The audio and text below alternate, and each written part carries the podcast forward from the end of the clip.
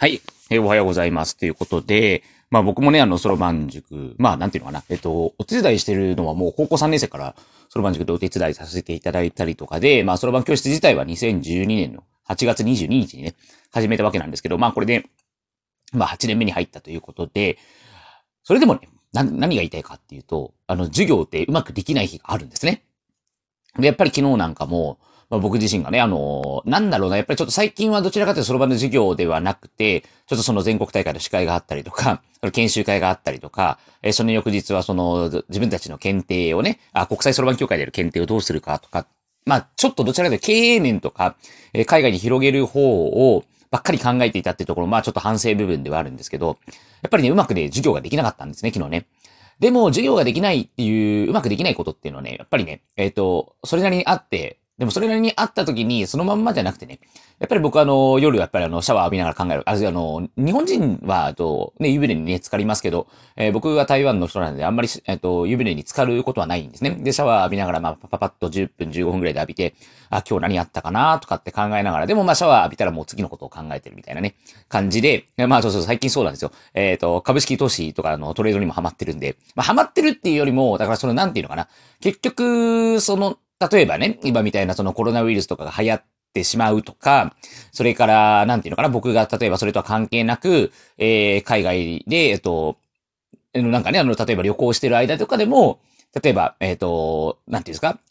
自分で収入を得る策っていうのを、やっぱりこれも常々考えていることなんですね。やっぱり人間って収入の軸はいくつかあった方が、自分の精神的にも安定しますし、でもそのためにはね、やっぱりあの、それなりの準備期間っていうのは必要で、その時にはそれに時間をかけることが大事だと。まあ、かといってもちろんその晩の授業にね、時間をかけていないわけではないんですけど、だんだんだんだん慣れてきた時に新しいことをやり始める。で、新しいことにもしっかり時間を使う。やっぱり人間って24時間しかないんでね、あの、その中でどのように時間を使っていくか。でもそれっていうのは本当そろばんで鍛えられますよね。そろばんっていうのはだってだんだんだんだん問題は難しくなるけど、時間って変わんないわけですよね。検定試験とかで言えばね。っていうことは短い時間の中でいろんなことをやっていく能力っていうのは必ずそろばんで身につくんですよ。で、それがもう役に立ってるっていうのは僕の中で間違いなくあるので、まあ当たり前ですけど、自分がそろばんの先生やってるんでね。だからそれ以外のことにもきちんと時間を使い、自分のやりたいことを、まあ最大限に追求し、でもそれでもやっぱりあの反省するべきは反省するんですけど、まあよくあの僕 YouTube でよく話するんです。反省は2割。えそれから全身8割っていうことで、あの、人生はタイムマシンじゃないんで、後ろに進むことっていうのはないんですよ。もちろん先に進むっていうか、まあまあ未来に行けることもないんですけど、今の時点ではね。なので、やっぱり、えっと、そういったつもりでね、毎日を、えっと、過ごしていけたらいいかなっていうふうに思ってます。まあ、皆さんもね、収入の柱として、やっぱりその不労所得っていうのはね、きちんと得た方がいいですね。というのも、昨日、おとといでね、僕ね、あれなんですよ。満員電車乗ったんですよ。僕ね、満員電車大嫌いで、皆さんも満員電車大嫌いじゃないですか？これ今乗ってる方もいらっしゃると思いますけど、もうね、僕一息でも二息でももう無理です。無理です。はい。だからそうしないような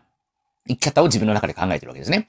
だってそうしたくないんだったら、じゃあどのようにやるのっていうのは別に方策はあるわけですよ。ね、自分でだからの、蒲田であれば、あのー、歩いて、あのー、そろばん教室行けるわけですし、いちいちあの、感染リスクが高い、なんていうんですか？あのー、インフルエンザとかね、感染リスクが高い電車とかに乗る必要ってないわけですよね。うん、まあそれもありますし、やっぱり楽に通勤したい。ってて、なんでかっていうと、仕事する前に皆さん疲れてませんかっていうのがあるんですよね。それだったら生産性落ちるでしょうと。だったら生産性がね、えー、高まるような方法を